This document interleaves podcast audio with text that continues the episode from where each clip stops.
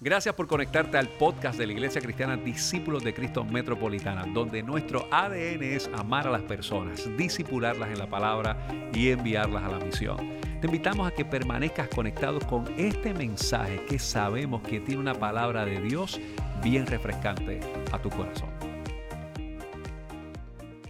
Es un gozo estar esta mañana aquí, ¿verdad que sí? Después de Fiona. Miren, el manifiesto detallaba su programa de trabajo para el próximo trienio. Una lectura rápida del mismo provocó miradas extrañas, manos en la cabeza, cavilaciones, dudas y preguntas. Alguien lo publicó completo en Facebook.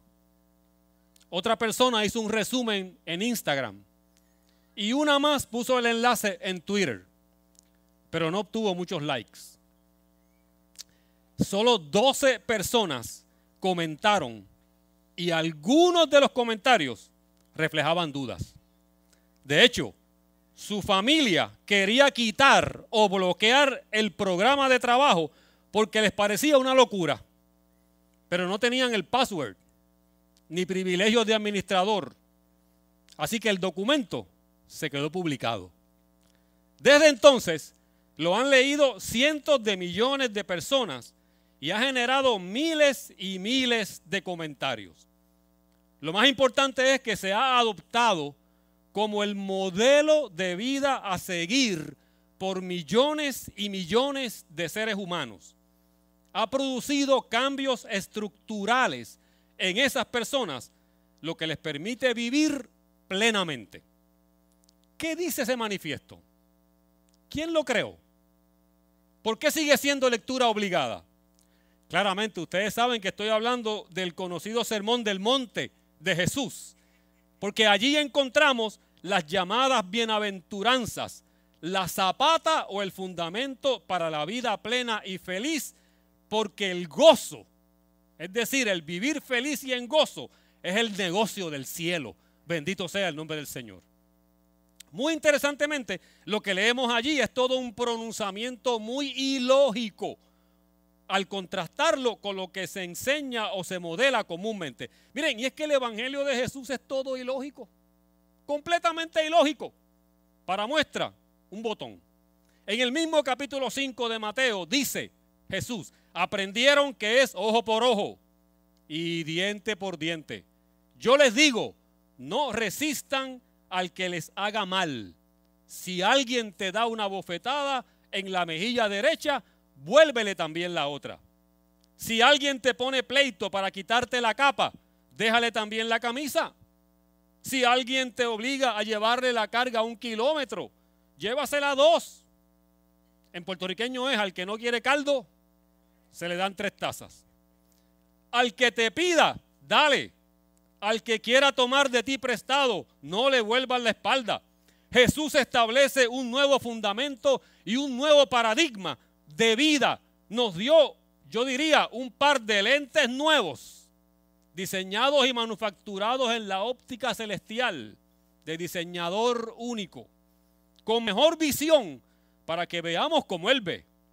Y el apóstol Pablo remacha el planteamiento cuando escribió, oiga, que cuando éramos pecadores o enemigos, según Romanos 5.8, Cristo murió por nosotros. Dígame usted si eso no es completamente ilógico desde el punto de vista humano. El pastor Daniel, junto al pastor Elecer ahí, tú sabes, pendiente a lo que está pasando, nos introdujo a este mundo de las bienaventuranzas hace unas cuantas lunas atrás, ¿verdad? Y, después, y antes de Fiona. Pero el pastor Daniel nos llevó por ese mundo de las bienaventuranzas, hizo la introducción para de predicarla a nosotros desde el punto de vista de llamarlas como promesas, ¿verdad? Bendiciones, bienaventuranzas que las estamos llamando promesas. Les invito a repasar conmigo, no tiene que abrir su Biblia, yo lo voy a leer, y considerar la que encontramos en Mateo 5.5, que todo el mundo la sabe. Bienaventurados los mansos, no los mensos. Ese fue el artículo que escribí el domingo pasado en el boletín, ¿verdad? Bienaventurados los mansos porque recibirán la tierra por heredad, según la versión de Reina Valera. Hay allí una gran promesa. Y déjeme decirle algo, las promesas en la Biblia son un concepto muy distinto a los refranes o a los proverbios. Los proverbios se derivan de la observación de cómo puede discurrir la vida de las personas, pero las promesas de la Biblia vienen de la boca de Dios. Bendito sea el nombre del Señor. Y de la boca de Dios esa palabra siempre tiene cumplimiento porque es la verdad. Aclaro que no hay cursos de mansedumbre o de humildad en ninguna escuela o en alguna universidad. Si usted ha estado en algún curso de mansedumbre, véase conmigo al final y me explica, ¿verdad?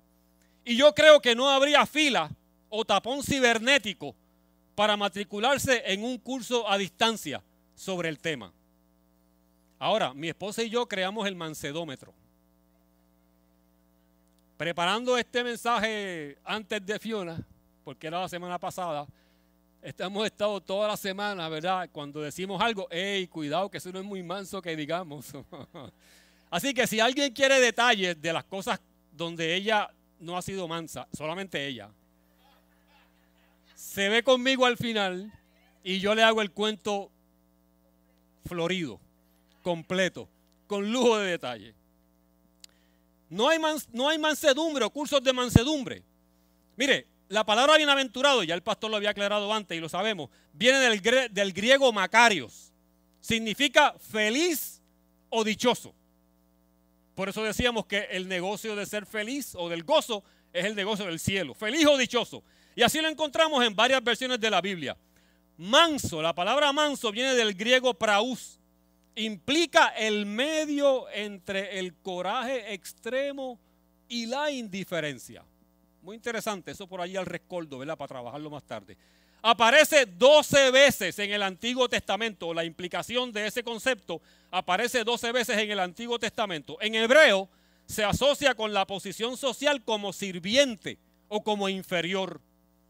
Interesantemente, nunca se usa en el Antiguo Testamento para referirse a Dios pero en números 12.3 se usa para hablar de Moisés y presentarlo como el hombre más manso de la tierra, según leemos, ¿verdad?, en algunas versiones.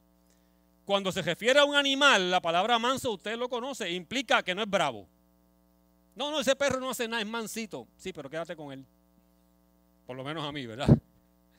El otro día estaba en casa con Dani Rodríguez hablando en la, en la acera y de momento se salió el cachorro perrito pequeño, bastante grande para mí, del vecino juguetando, parecía un caballito, un pony.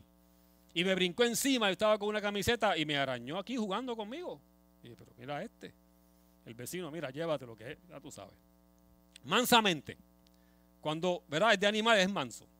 En la agricultura, el concepto de mansedumbre se puede utilizar para referirse a un buey enyugado a otro aquellos que son del campo como yo, ¿verdad? El privilegio de tener unos años y de haber vivido en el campo es que uno sabe de qué hablamos cuando hablamos de buey enyugado. Tenía una imagen por allí, pero no la traje.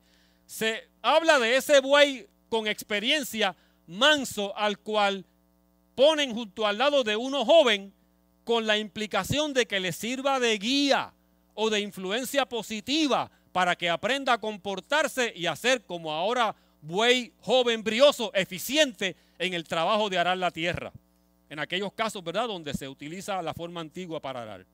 El diccionario lo define, entre otras cosas, como apacible, me gusta esa palabra, de buen temple y agradable en el trato. Una persona mansa es una persona apacible, de buen temple y agradable en el trato. La pregunta es, ¿cuáles son las implicaciones de esta promesa para nosotros? ¿Verdad? ¿Dónde aterrizamos con todo esto? A mí me parece que tenemos que hacer una parada rápida en el dicho de Jesús en Mateo 11 del 28 al 29, donde dice, texto que todos ustedes saben, vengan a mí todos los que están trabajados y cargados y yo los haré descansar. Y el 29, lleven mi yugo sobre ustedes y aprendan de mí que soy, dígalo, manso y humilde de corazón. Y el resultado, y hallarán descanso para vuestras o para sus almas. Mire, hermano querido, Jesús se mete directamente en la promesa dicha y se presenta como el modelo a imitar. Esas son palabras mayores y eso es lo que la iglesia persigue. Yo todavía no he encontrado a ninguna persona que critique o que se oponga a las enseñanzas de Jesús. Que no crea en Él es otra cosa. Pero generalmente la dice Jesús es un hombre bueno, un líder. No, sus enseñanzas son tremendas. No he encontrado a nadie que se oponga. Por lo tanto, en mi caso, y quiero pensar que en el tuyo, como es mi Señor y Salvador, me concentro, me ocupo en vivir en esa mansedumbre o apacibilidad de carácter. Tan importante es el concepto que Pablo lo incluye como el trademark o la evidencia distintiva del carácter cristiano cuando habla del fruto del Espíritu en Gálatas 5 y el verso 23 incluye o habla específicamente de la mansedumbre. Bendito sea el nombre del Señor. La pregunta es, ¿significa eso que soy alfombra de entrada de la casa? sobre la cual limpio mis pies, mis zapatos y dejo la mugre de la calle. Hablando de barro, de mugre y de sucio en estos días, ¿verdad? En muchas casas. De ninguna manera. Jesús fue fuerte de carácter con los religiosos del momento, porque usaban su conocimiento y privilegio del poder para manipular, señalar y expulsar. Esa palabra privilegio está de moda en estos días en algunos sectores, ¿verdad? Jesús fue fuerte de carácter con los religiosos del momento, repito, porque usaban su conocimiento y privilegio del poder para manipular, señalar y expulsar. Pero ¿sabe qué? Trató a las mujeres y a los niños con dulzura y comprensión. Y se acercó, tocó y sanó a enfermos considerados intocables por estar contaminados según las leyes de la religión de la comarca. Pero tengo que decir que los cristianos no somos peliones. No debemos ser peliones. Miren, los cristianos no debemos andar con la pajita en el hombro para que me la tumben, para decirle a la menor provocación algo, ¿verdad? Que a veces se lo merece que se lo diga, pero no se lo digo, porque no somos peliones. No estamos en eso. Los cristianos no posteamos lo primero que nos viene a la mente cuando algo, nos molesta de lo que leímos en Facebook. Aunque el humo nos saque por el techo. Aunque la triple A nos dé una triple A, una tripleta de dolor y de coraje en ocasiones. No lo posteamos, no lo ponemos, porque no estamos llamados a vivir de esa manera.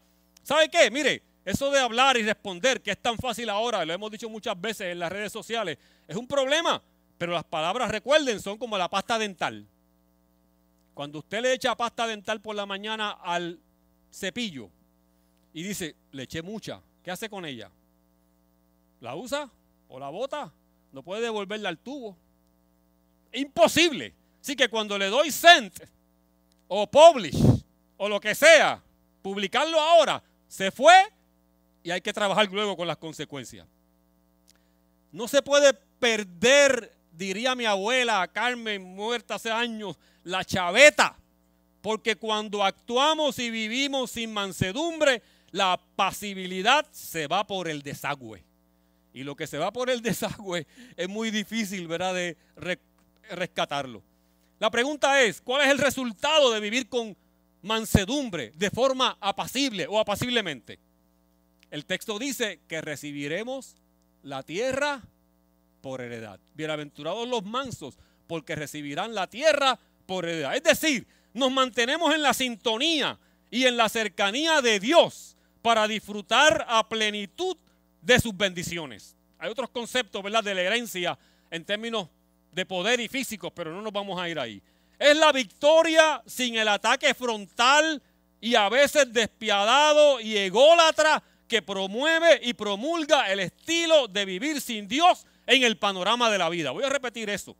Vivir de esa manera es la victoria sin el ataque frontal, a veces despiadado y ególatra, que promueve y promulga el estilo de vivir sin Dios en el panorama de la vida.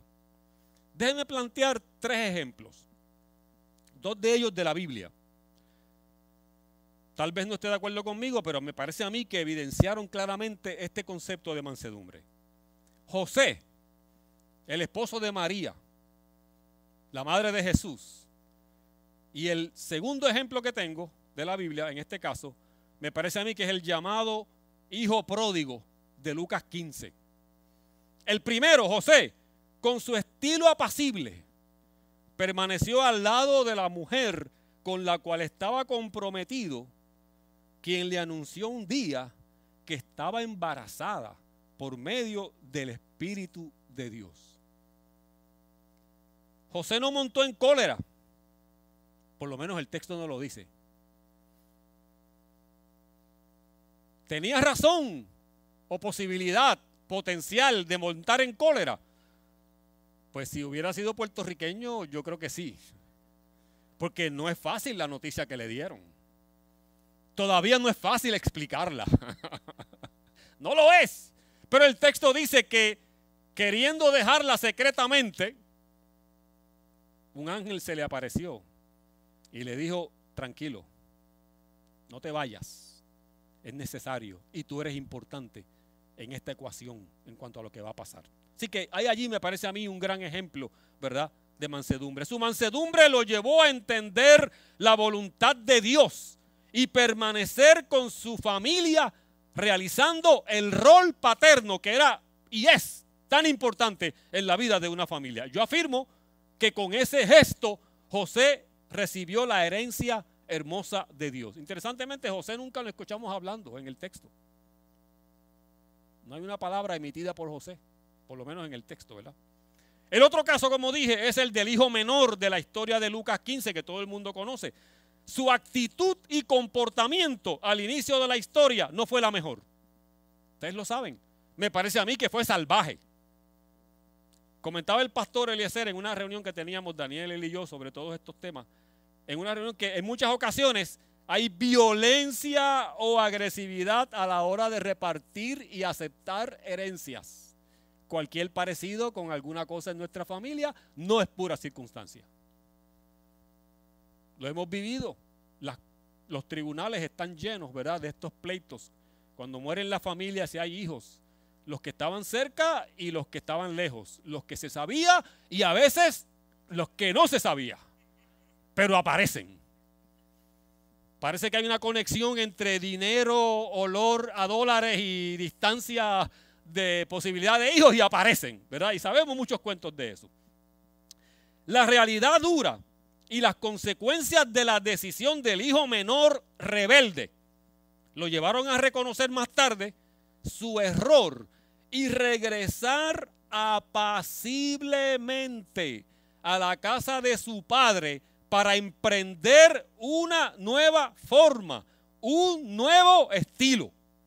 Obtuvo la mejor herencia después de malgastar la primera, exigida de forma destemplada e irrespetuosa.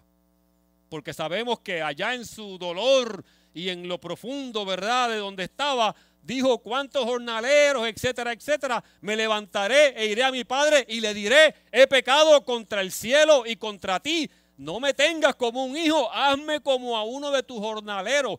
Voy a trabajar para ti, pero trátame como a cualquier empleado que tengas. Y ustedes conocen el resto. El tercer ejemplo es el de mi abuelo materno, que ustedes no conocieron, Guillermo Vega.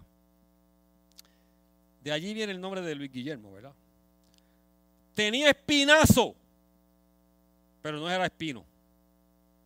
¿Se acuerdan que el pastor habló de los espinos y de los rinocerontes? Tenía espinazo, era un hombre de temple, de acción, de palabra, pero no era espino. No hablaba de más. Y mi esposa lo conoció y sabe que es así. No hablaba de más como rinoceronte impetuoso. Pero cuando hablaba, hablaba con aplomo, hablaba con verdad. Y Dios estaba metido siempre en sus palabras. Bendito sea el nombre del Señor. Conocerlo fue apreciar la palabra de Dios en acción. Era un hombre apacible y verdadero en su trato a las demás personas o con las demás personas. Ese, marca, ese actuar de vida marcó la diferencia en su familia incluida mi madre, y por ende a nuestra familia inmediata. Y mi abuelo, antes de venir a Cristo, se dedicaba a hacer roncaña. En la agricultura, tú sabes, de paso, algunas cositas que habían por allí. Este, y una vez lo multaron, contaba él, le encontraron el recipiente ese inicial que se usa para el pie, lo que sería el pie de Maví para el roncaña. No que yo sea un experto en esa área porque nunca lo he tomado. Y lo multaron en aquel entonces con 5 dólares. De eso hace mucho tiempo, pero 5 dólares, ¿verdad? En aquellos años era, era una buena ofrenda en cualquier iglesia. Miren, y saben que mientras preparaba este mensaje, se dio todo esto del día de Roberto Clemente en Puerto Rico. Y le decía a Celina, yo creo que ese fue un ejemplo también de mansedumbre, un hombre creyente todo el mundo que habla de él, claro, cuando uno muere mucha gente habla muchas cosas buenas de uno, ¿verdad? Pero desde siempre, no era un hombre que no decía, era un hombre como fue negro, rompiendo barreras en el mundo de las grandes ligas y era voz de los que no tenían voz cuando tenía que hablar. Murió como sabemos, ¿verdad? De la forma en que sabemos, pero entre otras cosas dijo el que tiene la oportunidad de hacer un cambio en la tierra y no lo hace, ha perdido su tiempo por lo menos se adjudica, ¿verdad? Esa frase. A él me parece que es un buen ejemplo de esto de mansedumbre. Muchas de las personas que escucharon a Jesús en aquella montaña, según Mateo, ¿verdad? Porque fue a la montaña a hablar, eran sencillas, posiblemente pobres y de seguro desvinculadas de los planos de poder religioso y político. El sistema los miraba con desdén, con desprecio, y se jactaba el sistema de que no eran del agrado de Dios.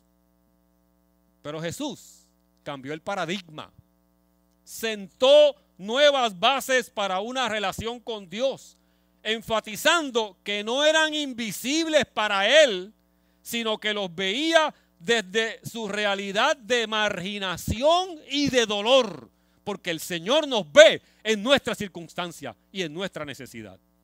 Isaías 11, 14 dice que el Mesías juzgará con justicia a los pobres y arguirá con equidad por los mansos de la tierra.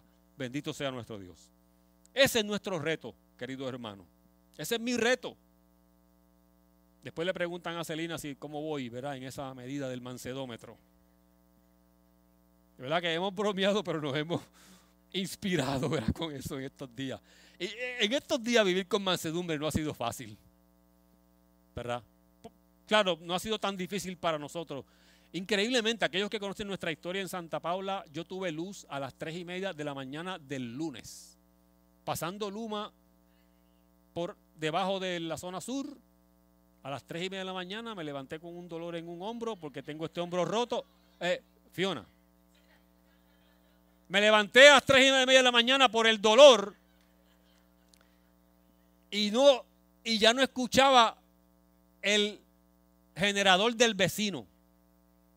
Y dije, ¿se le habrá acabado el combustible o será que vino la luz?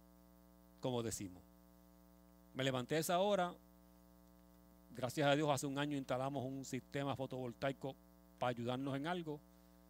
Voy al pasillo, enciendo la luz y cuando miro, Luma estaba conectado a las tres y media de la mañana. En momentos así, levanto mi voz, levanto mis manos. Claro, hay una razón. El hospital profesional está al frente. Es la única razón que puede haber para que eso haya pasado, porque en María, en Santa Paula, estuvimos sin luz desde el 6 de septiembre cuando vino Irma hasta el 19 de enero del siguiente año. Y yo recuerdo la fecha porque el 20 yo cumplo años y estuvimos o estuve trabajando con la brigada de la autoridad en aquel entonces que entró allí y estuvo 13 días trabajando en la urbanización para lograrlo. Gloria a Dios por el cambio, ¿verdad? Y por el hospital que está allí. Yo, yo pienso que es el hospital. Ese es nuestro reto, hermano, apoderarnos de esa promesa cada día, según dice Isaías, y mantenernos aferrados en Él en todo momento, venciendo la tentación de actuar o vivir eh, en un estilo de vida incorrecto. A mí me llama la atención que la palabra mansedumbre en inglés es meekness. Me puse a mirarla con detenimiento y me lleva a intercambiar un poco algunas letras y leerla como on my knees. Yo en mis rodillas. Y claro, creo que es el secreto para vivir con mansedumbre. Y dije y repito que en estos días post Fiona no ha sido fácil vivir en mansedumbre. Para muchas personas ha sido bien difícil. Por el dolor, por el sufrimiento, por la pérdida, por la lentitud que entendemos ha habido, ¿verdad? En los sistemas. Pero yo creo que esas rodillas del alma y de la actitud en total dependencia de Dios y de su gracia es lo que nos ayuda, nos abraza cada día y nos permite afirmar que esa capacidad de vivir de esa forma la tenemos por la gracia del Señor y por su Espíritu Santo en nuestra vida. Ese es el reto. Que podamos ser apacibles, que implica ese balance intermedio, decir la verdad, hacer los reclamos con la forma correcta y demostrar aún así que soy una persona que sigo a Cristo y que vivo, ¿verdad? Tratando de emular y de bendecir a otras personas. Voy a pedirle a los hermanos de la música, ¿verdad? Que se acerquen. Y termino diciendo, si esta mañana, de alguna manera, en medio de este dolor y de esta situación de vida de Puerto Rico, tal vez no nosotros, pero sí posiblemente familiares cercanos. Hay alguna necesidad, hay algún quebranto, hay algún atisbo de que necesito que el Señor se manifieste en mi vida para tocarme, si podemos decirlo de esa forma, y darme la gracia de, ejercitar ese, esa capacidad de ser, ¿verdad? Esa persona, ese hombre, esa mujer, ese creyente, ese vecino, ese amigo, ese compañero de trabajo, vivir con mansedumbre y poder, poder eh, acompañar, decir lo correcto, ayudar, simpatizar, estar presente con ese amigo, con esa amiga, con ese familiar. Y el Señor nos dice esta mañana, aquí hay que trabajar con esto, pues aquí estamos. Yo estoy en pie. Si alguien se quiere poner en pie conmigo, vamos a orar para que el Señor nos ayude a buscar un mejor número en eso del mansedómetro que creamos Selina y yo, si eso existe. Qué bueno que hay alguien más que se pone en pie. ¿Te quieres poner en pie conmigo? Si quieres hacerlo, lo puedes hacer en esta mañana. Y decirle, aquí estamos, Señor, con humildad, reconociendo tu gracia, reconociendo tu amor, tu cuidado, dejándonos sentir que nos abrazas, entregándote lo que somos, lo que tenemos o no tenemos, pero sobre todo el deseo de ser tus embajadores y evidenciar gracia en todo momento en este tiempo. Gracias Señor por esta mañana. Gracias por este privilegio de compartir de forma sencilla tu palabra. De pie junto a mis hermanos y hermanas, te entregamos nuestro corazón. Te abrimos nuestro ser, nuestra alma. Y te pedimos, Señor, en medio de la situación difícil que podemos estar viviendo, ayúdanos a mantener esa capacidad dada por tu Santo Espíritu de hablar cuando es requerido y decir lo que es correcto. Extender nuestra mano al que la necesita, Señor, como se ha hablado que vamos a estar haciendo y estamos haciendo como iglesia. Para abrazar al que necesita el abrazo, para bendecir al que necesita algo físico, para acompañar al que se siente solo, para poner un techo físico o espiritual en el que lo ha perdido, Señor. Que esa sea la función nuestra cada día como iglesia, como pueblo tuyo. Por eso estamos de pie. Señor, no porque haya esta situación de culpabilidad, no Señor, sino porque queremos hacerlo con alegría, en obediencia y honrarte cada día en lo que hacemos y decimos. Nuestro país lo necesita. Y es la iglesia, tu iglesia, esta iglesia, como parte de tu iglesia en el país y en el mundo, en esta hora es llamada a realizarlo en tu nombre, para tu gloria y para el beneficio de nuestros hermanos puertorriqueños y puertorriqueñas y de otras nacionalidades que son nuestros, Señor, que están aquí con nosotros. Aquí estamos. Yo te pido que derrames gracia y bendición tuya sobre cada familia que está en pie en esta hora. Tú toma, Señor, el dolor, el quebranto que pueda haber en el corazón. Escucha la oración que se verbaliza de lo profundo del alma y que tal vez no es audible a nosotros, pero tú escuchas la oración de tu hijo y de tu hija, que a veces sin palabras se verbaliza, pero tú escuchas el corazón que no habla, pero sí el corazón que sufre, que espera, que confía. Eso es lo que te pedimos en esta hora para que hagas, Señor, en medio nuestro y haciéndolo en medio nuestro, podamos nosotros compartirlo y bendecir a otros y a otras que en esta hora lo necesitan tanto. Oramos a ti, Señor, con acción de gracias, con gratitud y con gozo en el corazón, afirmando que tú nos escuchas y que se hace conforme a tu voluntad. En el nombre de Jesús. Amén. Y amén. Que el Señor les bendiga, mis hermanos y hermanas. Gracias por haberte conectado a nuestro podcast de la semana de la Iglesia Discípulos de Cristo Metropolitana. Te invitamos a que continúes conectado con nosotros en nuestra página de internet que es www.icdcmetro.com y que sigas compartiendo este mensaje a través de Facebook, Twitter, YouTube e Instagram.